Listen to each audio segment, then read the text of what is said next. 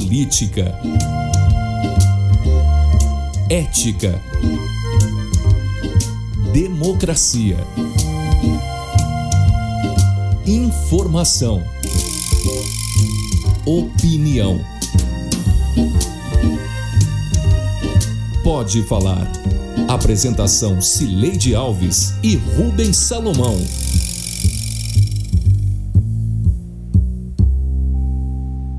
Oi, gente. Rubens Salomão e eu chegamos para a edição 116 do Pode Falar, o primeiro podcast de política de Goiás com trilha sonora de Beto Estrada. Eu continuo em casa e Rubens no estúdio da Sagres 730 em Aparecida de Goiânia. Oi, Rubens, tudo bem? Oi, Silene, tudo bem? Juntos para mais uma edição do Pode Falar. E mais uma vez um prazer participar junto com você e numa semana especial, né? Com um evento importante, a gente vai falar mais sobre isso. Mas enfim, mais uma vez te parabenizar e a todos que estavam envolvidos na produção da biografia de Iris Ezende que foi lançada nessa semana. Vamos que vamos, Sileide. Vamos lá, vamos falar nesta edição sobre a revolta dos governadores pela vacina contra o coronavírus, depois do governador paulista João Dória sair na frente com um programa estadual de imunização, e também sobre a biografia de Iris Rezende.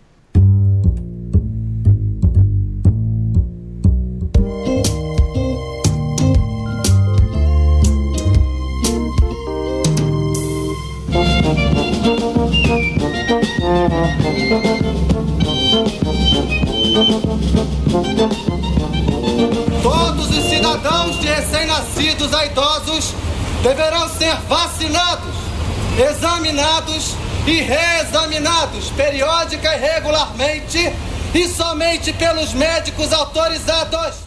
A revolta da vacina aconteceu entre os dias 9 e 15 de novembro de 1904, no Rio de Janeiro, no governo do presidente Rodrigues Alves.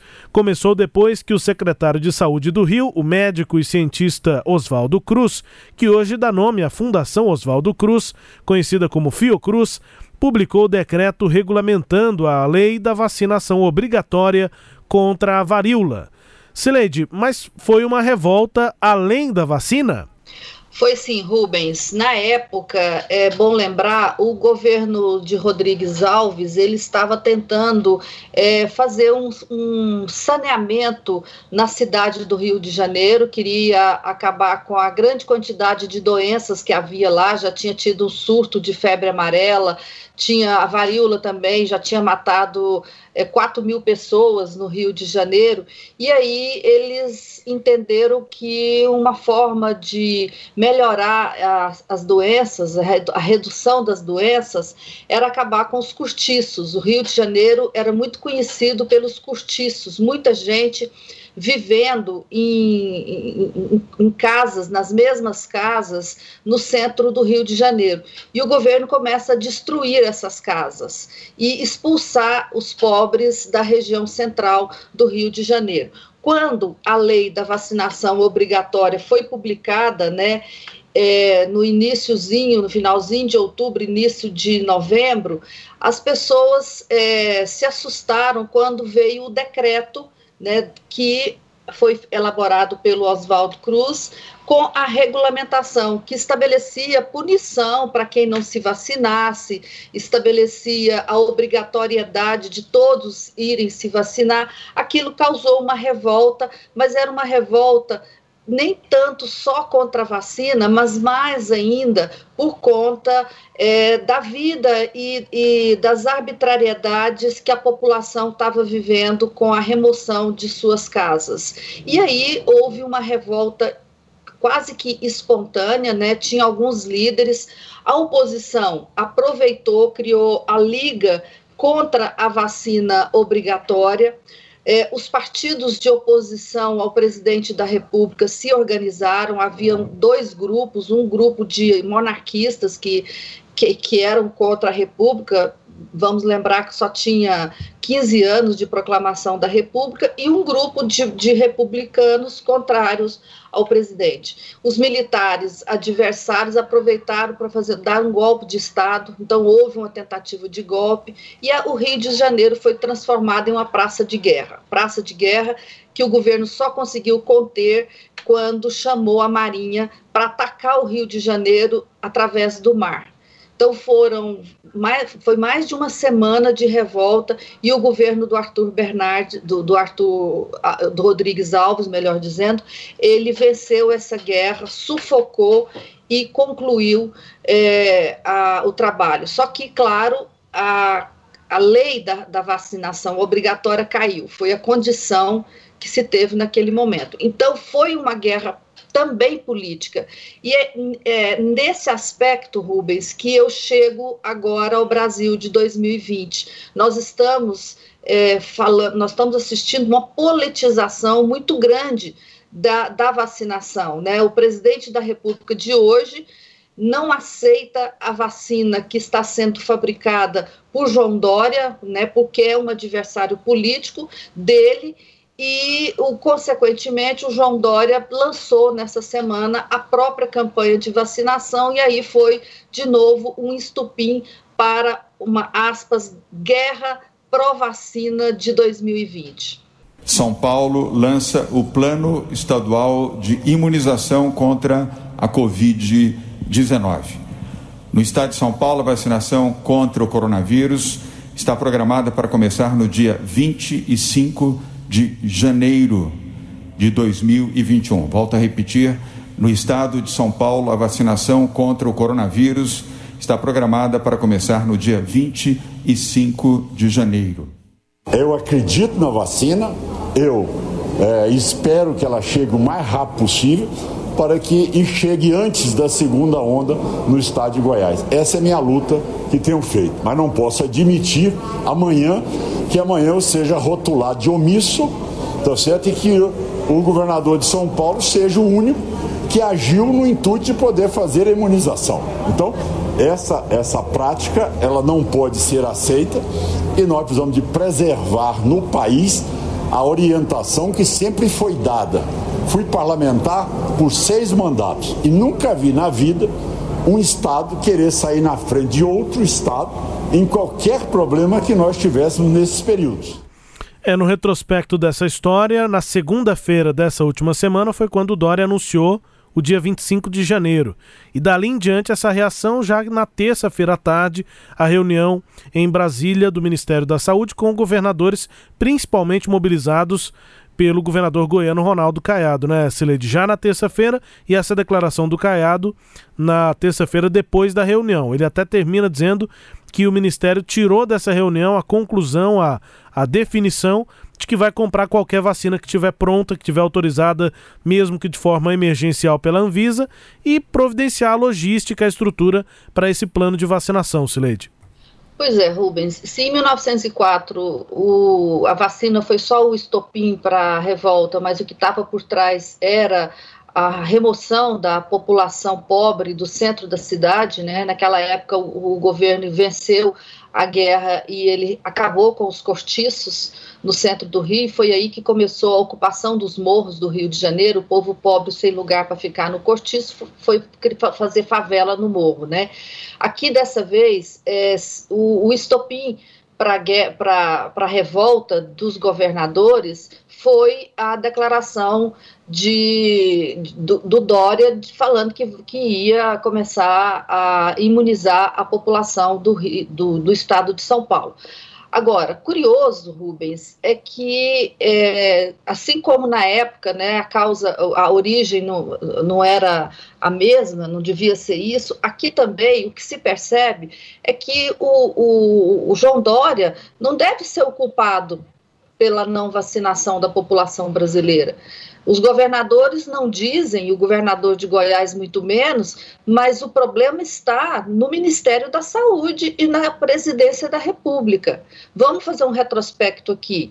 No, em outubro, os governadores né, preocupados com a falta de ação do Ministério da Saúde, foram lá em Brasília, se reuniram com o ministro Pazuello e pediram ao ministro Pazuello para que a União comprasse o, a Coronavac que estava sendo fabricada pelo Instituto Butantan. O ministro disse aos governadores que sim, que ele compraria essa vacina e chegou a assinar um protocolo de intenções com o, o, o, governo de São Paulo, com o Instituto Butantan. Quando o presidente da República viu, ele deu a mão bronca e falou que, que a União não compraria a Coronavac. O governador insistiu, o governador de São Paulo insistiu para que a União comprasse a Coronavac. Não quiseram comprar.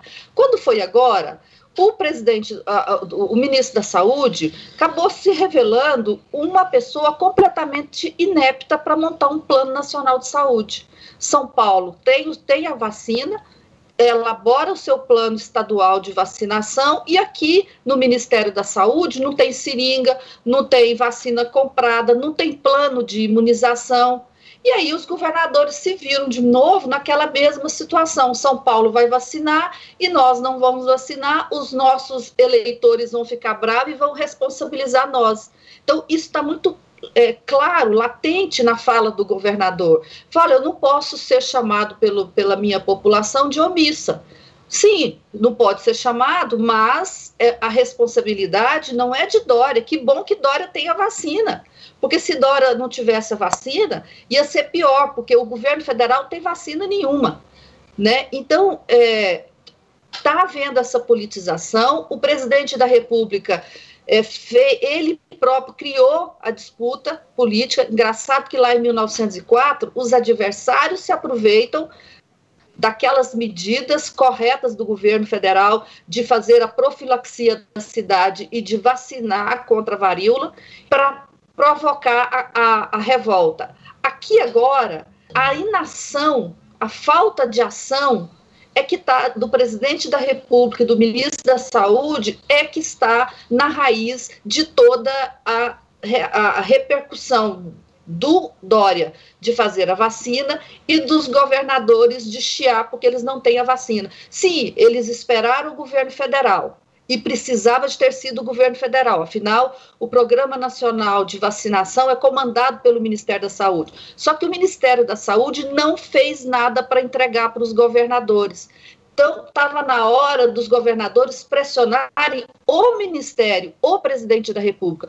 O João Dória está fazendo o que ele sabe fazer bem, é fazer política para si próprio com o trabalho que ele, que ele desenvolveu, e, e nisso ninguém pode criticá-lo. Ele foi atrás de uma saída, ele encontrou uma vacina e está trabalhando nela. Né? Isso é fato. E os governadores não têm que ficar à espera de, do ministro da Saúde, não têm o que oferecer à sua população. Essa, para mim, é a história, Rubens. É, e tem interesses políticos de todos os lados, né, Celede? Inclusive do do presidente Jair Bolsonaro, naquela rixa com o Dória, pensando muito em 22, é, e, e eu gostaria de destacar o posicionamento do governador Ronaldo Caiado nessa história, né? Ele me parece que, de uma forma até correta administrativamente, é, na prática, pressiona o Ministério da Saúde, né? É, ele não usa os termos é, duros que poderia usar, é, mas na prática a atuação dele foi quem é, chamou mais o Ministério da Saúde para atuar como protagonista nesse sentido. E mesmo assim o Ministério ainda ficou errático, né? É, de, muito com posições dif diferentes e divergentes a cada dia, mesmo depois da reunião com os governadores. Então, é, mas apesar disso, eu vejo que o governador tentou pelo menos apresentar o Ministério da Saúde como protagonista nesse sentido, ao invés de ele, por exemplo, tentar fazer um contato com o Dória diretamente com quem tem a vacina, até porque há uma é, rixa política aí também, né? Por consequência. Agora, o, o, o governador, Cileide, já adotou posições diferentes quando ele discordava do governo. É claro aí, ele não, não fala isso diretamente, não está explícito, mas eu acho que na nossa análise aqui tem que ficar muito claro que o governador ficou insatisfeito com a ausência do do Ministério da Saúde nesse processo de coordenação do, do, do, do plano de vacinação.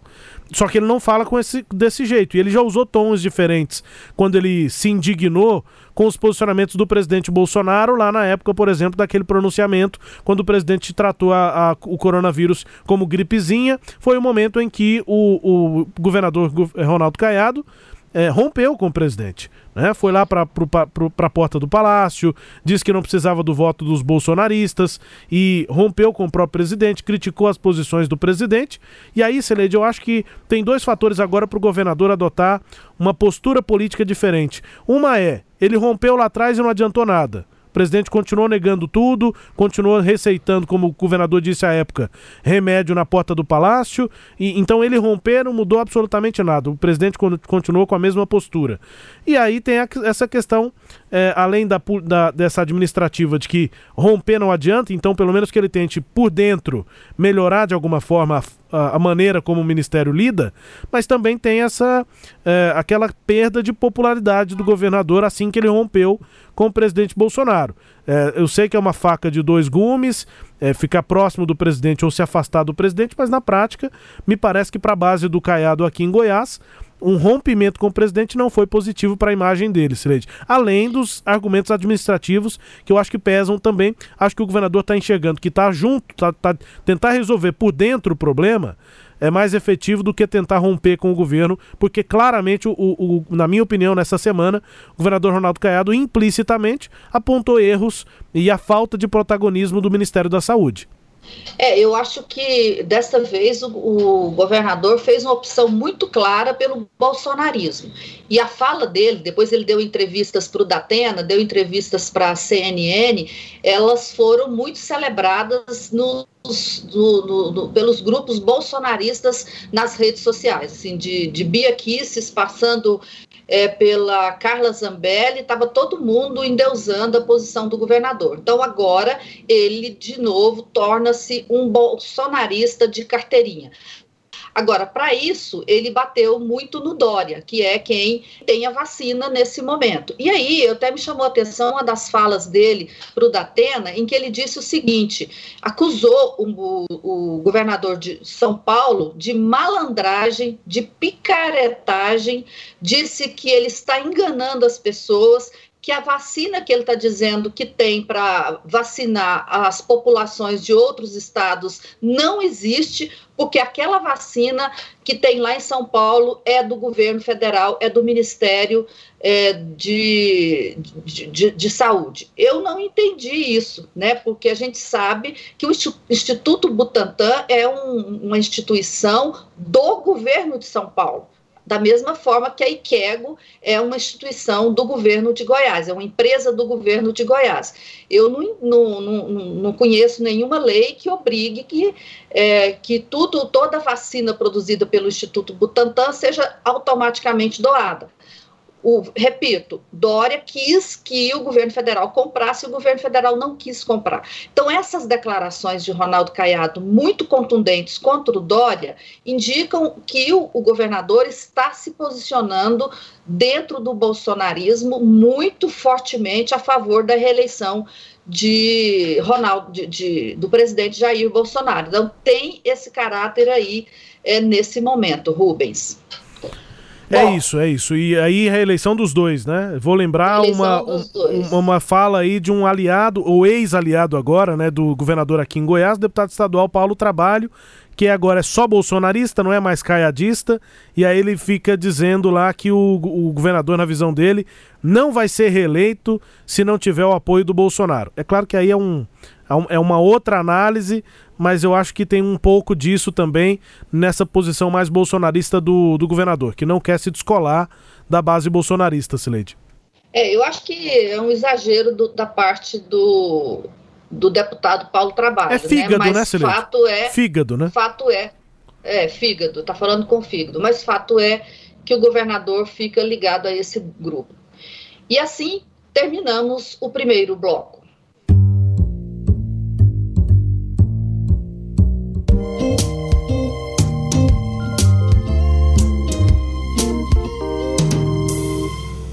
Por mais de 10 anos, Cileide Alves pesquisou a vida e a carreira do prefeito Iris Rezende Machado.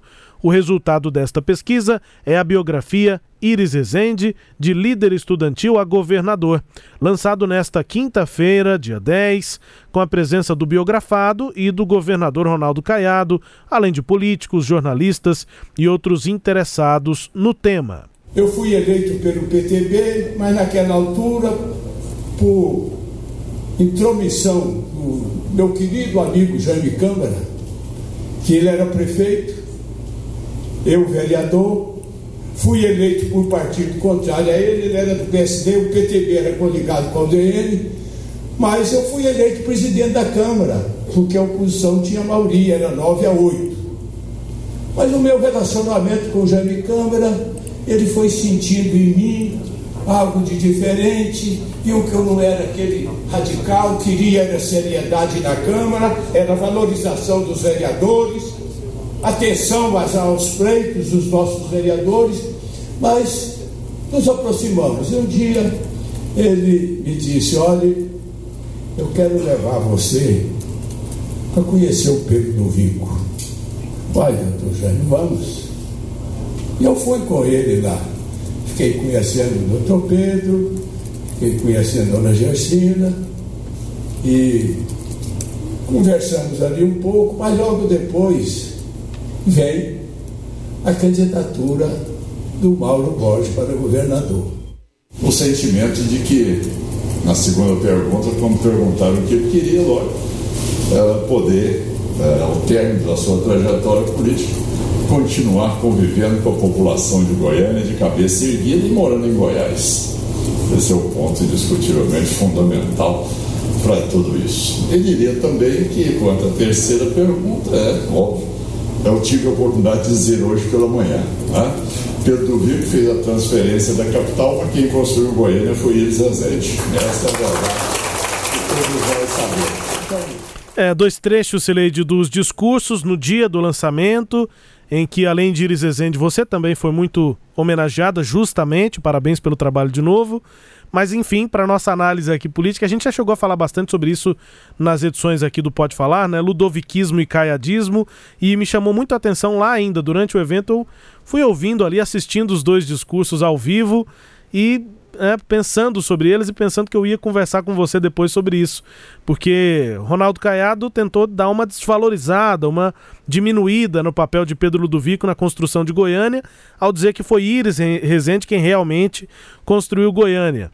É, claro, né, são duas fases diferentes, mas Goiânia foi construída é, pelas mãos de, de Pedro Ludovico, foi ampliada, desenvolvida pelas mãos de Iris, a gente vai falar sobre isso. Mas só para explicar os dois trechos, Ronaldo Caiado com essa minimização é, de Pedro Ludovico, né, essa rixa, é, ou pelo menos essa divergência entre o caiadismo e o ludoviquismo, e aí Iris Rezende escolheu, depois do discurso do, do, do governador, de Ronaldo Caiado, escolheu exatamente esse trecho da sua vida, né, da sua é, carreira política, para contar, contar ali como é que ele conheceu Pedro Ludovico, é, como ele apresentado por Jaime Câmara, prefeito de Goiânia, e depois uma campanha de Mauro Borges a governo é, de Goiás. E, e, e, a proximidade dele com a dona Gersina, né? Enfim, essa depois desse trecho que a gente ouviu, ele conta já uma história um pouquinho mais longa dele levando a dona Gersina casa em casa para fazer campanha é, para governo do estado lá em nome né, do, do candidato Mauro Borges. Mas é, são os dois lados, né, Sileide? Apesar da proximidade agora, recente, de seis anos, de 2014 para cá, os dois escolheram essas duas posições históricas também no discurso no lançamento da biografia, Sileide. Pois é, é curioso, né, que a, a, história, ela nunca para, ela vai, ela vai se modificando, se, se atualizando, alguma coisa assim. Por que, que eu estou dizendo isso? É, Iris Rezende foi um adversário político do grupo do governador Ronaldo Caiado né? A vida toda. Quando ele conta essa história do PSD, e Iris começa a carreira política dele filiando-se ao PTB, ao PTB do Getúlio Vargas. No ano em que ele se filiou ao PTB, ele era estudante e os estudantes eram adversários do governo. Estudante sempre é contra o governo. E eles eram adversário do Pedro do Vico. Eles não gostavam do Pedro do Vico. E aí o PTB naquele ano, naquela eleição de 58, ele rompeu com o, o PSD, eles eram aliados antigos, rompeu com o PSD e lançou candidato próprio a prefeito de Goiânia e uma chapa própria de vereador. E aí, então, Iris filia-se ao PTB, porque era oposição, e ganha a eleição para o é, vereador pelo PTB. Só que aí o PTB vai se reaproximando de Pedro do Vico. Quando chega já no final dos, dos anos 60, início dos 60, o PTB volta a se unir e compõe chapa pra, em 59 para a eleição de prefeito. Foi quando Jaime Câmara se elegeu uma chapa é, que era um mandato tampão de apenas dois anos, e o, o Jaime Câmara, então, virou candidato do PSD com o, a UDN, então, o, o, aliás, com o PTB. Então, eles já se é, aliam novamente. Então, quando o, o Iris vai escolher um partido para se filiar e ele ficou insatisfeito com o PTB, ele repensou, e o Jaime Câmara o apresentou para o Pedro do Vico, e ele entendeu que ele precisava de um partido grande e que ele não tinha muita ligação com os políticos e com os, ideais da UDN, que era o grupo político dos Caiado. E aí ele vai para Pedro do e essa história que a gente ouviu aí de como que ele chegou a Pedro do se conheceu Pedro do. E foi desse lugar que o Íris fez política toda a vida dele, né? E aqui em Goiânia, a UDN, é, o, que é o grupo político de, do, dos Caiado, ele não, não, ganhava a eleição. Ele ganhou uma eleição, me parece, mas sempre foi o PSD, o partido forte em Goiânia. Então, eles sempre foram adversários em Goiânia. Então, o PSD, a UDN, não ajudou a fazer Goiânia. A UDN foi contra. A UDN é, apoiou a, a, o movimento antimudancista, era a favor de, da cidade de Goiás. Fez uma campanha muito virulenta contra a construção de Goiânia. Então, eles não têm participação nenhuma na construção de Goiânia. E aí, Iris vai para o. filia-se ao, ao PSD, torna-se uma pessoa importante dentro do PSD, ajuda a dona Gersina a fazer campanha para o filho dela lá no bairro de Campinas, né? O, o Mauro, pela primeira vez, o, o PSD ganha a eleição no bairro de Campinas, e aí é essa história que ele vai construindo com o, e aí a vida toda, a oposição, é, disputou contra, ia disputar contra Brasílio Caiado na eleição já depois da redemocratização, em 1982, só não disputou porque houve uma disputa interna no PDS e Otávio Lage ganhou a convenção de Brasílio Caiado, então eles sempre tiveram de lado oposto, sempre. E aí o Iris, você vai se lembrar, o Iris contou de uma história que o Brasílio Caiado levou para casa de uma irmã deles o, o Caiado, o Ronaldo Caiado e o Iris Rezende para fazê-los. Olha, vocês têm que dar as mãos, vocês têm que acabar com essa diferença. Só que o Brasílio Caiado morreu, Rubens, já tem 14 anos. Né? E essa conversa então, isso, teria sido final essa... dos anos 80? Deve ter sido o início dos 90, sei uhum. assim, não, eles não se uniram. Uhum. Por quê? Porque eles eram água e vinho. Essa aproximação. Água e óleo. Água e óleo. Essa aproximação só aconteceu em 2014, quando já se fazia, sei lá, 10 anos da morte ou mais da morte de Brasílio Caiado. E foi por outros é, motivos. Agora, o, o Íris é, está encerrando carreira, que ele sempre construiu no MDB, e para valorizar o Íris e, minimizar a importância do Pedro do Vico, o governador deu essa declaração que, que o, o, Pedro apenas transferiu a capital, mas que quem construiu Goiânia foi Pedro. É um exagero nisso, porque Íris foi prefeito de Goiânia em 1966 e já havia uma cidade em Goiânia. Goiânia tinha é, nessa época, 33 anos de vida. Se você for mais rigoroso e considerar a partir da mudança para cá, porque 33 é o lançamento da pedra fundamental, mas a mudança para Goiânia foi em, em 35, Goiânia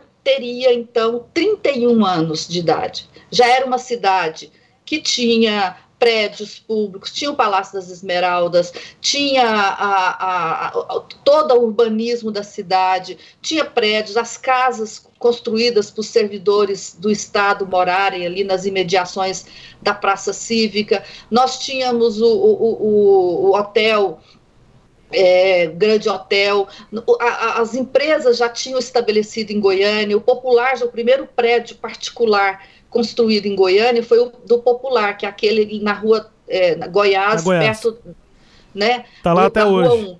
É, aquele prédio já estava construído, já havia uma cidade. É, já tinha claro... periferia, né, Sileide? Porque Campinas já era uma periferia porque estava mais afastada. E eu me lembro de saber de relatos de do setor Vila Nova. Não sei se já tinha esse nome, mas era onde muitos dos trabalhadores moravam, né? Com barracos e tal. Nome, era uma isso. periferia. Era periferia. Então, claro, tinha uma cidade a ser construída. Tinha, tinha, porque a, a, construção de uma cidade você não faz ela do dia para a noite. Mas dizer que é, Pedro transferiu e Íris construiu Goiânia é até é, um, é uma reconstrução da história. É, é, é, forçar uma outra realidade que não existe. E eu acho que é uma forma que o governador está fazendo de tirar o íris do Pedro. Tipo, olha, foi o íris que fez, não tem nada a ver com o Pedro, porque ele constrói essa relação com o Íris, mas quer eliminar o passado do Íris. Então é interessante, eu achei isso muito simbólico que isso acontecesse no dia do lançamento do livro, porque o livro vem contar uma história e que, de alguma forma, o governador é, é tenta é, recontar essa história de outra forma e claro, né, não, não, não, vai, não vai colar porque os registros históricos estão aí, uh, os acontecimentos já foram registrados, o, o, o, papel de Íris em Goiânia é muito relevante, sabe? É Pedro Ludovico primeiro, depois Íris Rezende. Mas o papel de Íris é um, o do Pedro é outro. Pedro construiu Goiânia, o Pedro trouxe Goiânia né, enfrentou as brigas para fazer a transferência, buscou recursos para construir os primeiros prédios. Quer dizer, Pedro é o pai dessa cidade. O Íris vem depois, quando a cidade já era maior, já devia ter 50 mil habitantes, e aí ele tem um papel também fundamental nessa, nessa, na história dessa cidade, mas muito diferente do papel do Pedro do Vico. E eu acho maravilhoso a gente comentar essas histórias, ouvir as histórias, né? Como ouvimos aí nos dois discursos, mas principalmente no discurso de Iris Rezende, porque aí fica o, é a melhor propaganda possível para o livro, né, Celete? Quem está gostando de ouvir as histórias, de ouvir as análises também, o livro está à disposição aí também para compra. O governador já te convocou para escrever a segunda parte, porque essa é a primeira, até 83. Aí é, o governador que se vire também para ajudar, já que ele está querendo tanto. Foram 10 anos de pesquisa para o primeiro, para a primeira parte. E aí nessa segunda parte há de se contar também, se for para ir até 2020, né, Celede? É, essa nova história, muito mais recente, é o que você disse. Não dá para apagar um passado que é muito mais extenso, né? Com uma construção complexa também, até 2014. É só de 2014 para cá que Iris e Caiado estão juntos. Dali para trás estavam estavam em, em, campos opostos, né? E aí convenientemente os dois se encontraram na oposição ao governo do PSDB. Mas enfim, essas nossas conversas assim, as, essas esses relatos são a melhor propaganda para o livro que já está à disposição aí para compra de todos que estão nos acompanhando também no podcast. Pois é, eles estão construindo uma nova história, estão escrevendo novas páginas da história. E isso é legal porque são, são fatos que estão acontecendo e que vão ser contados em novas pesquisas históricas. E a Rubens, eu acho que eu vou esperar o governador ler o livro. Ele falou, pra, ele falou que vai ler nas madrugadas dele. Eu vou esperar ele, ele terminar e vou falar, ó, governador, eu só vou começar o segundo livro na hora que o senhor terminar de ler o primeiro. é isso. Silene, me permita, já que neste bloco você é a, a entrevistada quase, né? A personagem, porque é autora do livro. Vou encerrar esse bloco e convocar o nosso quadro Língua Solta com a música tema Mundo Melhor da primeira banda goiana de rock, o Língua Solta.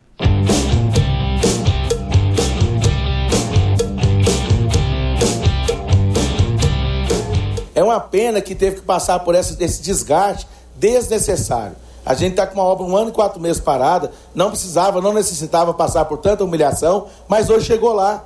Chegou lá e vai concluir até, até dia 30 de dezembro, acredito eu, algum avanço, sabe, vereador Carlinhos Café?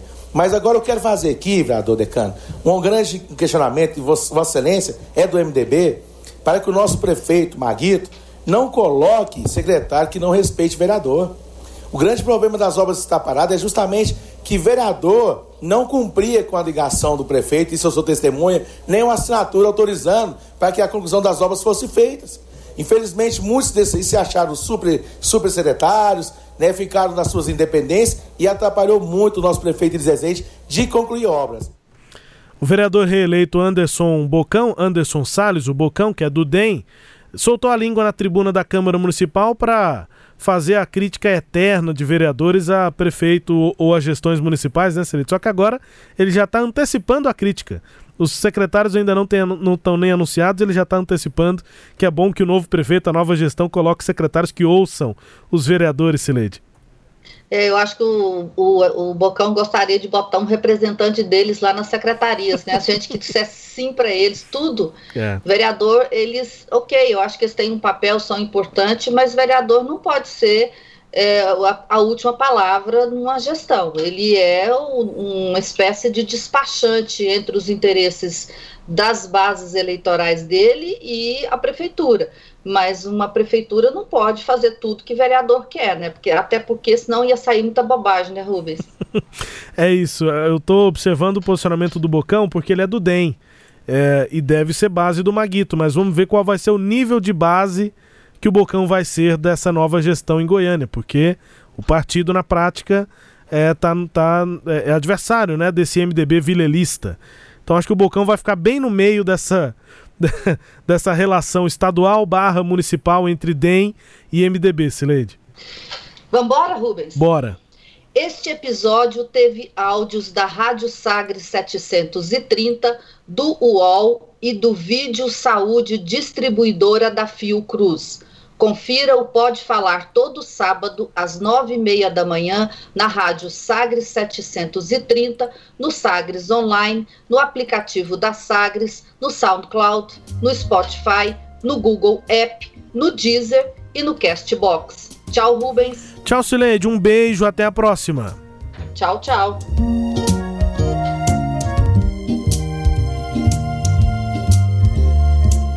Apresentamos Pode Falar, com jornalistas Cileide Alves e Rubens Salomão.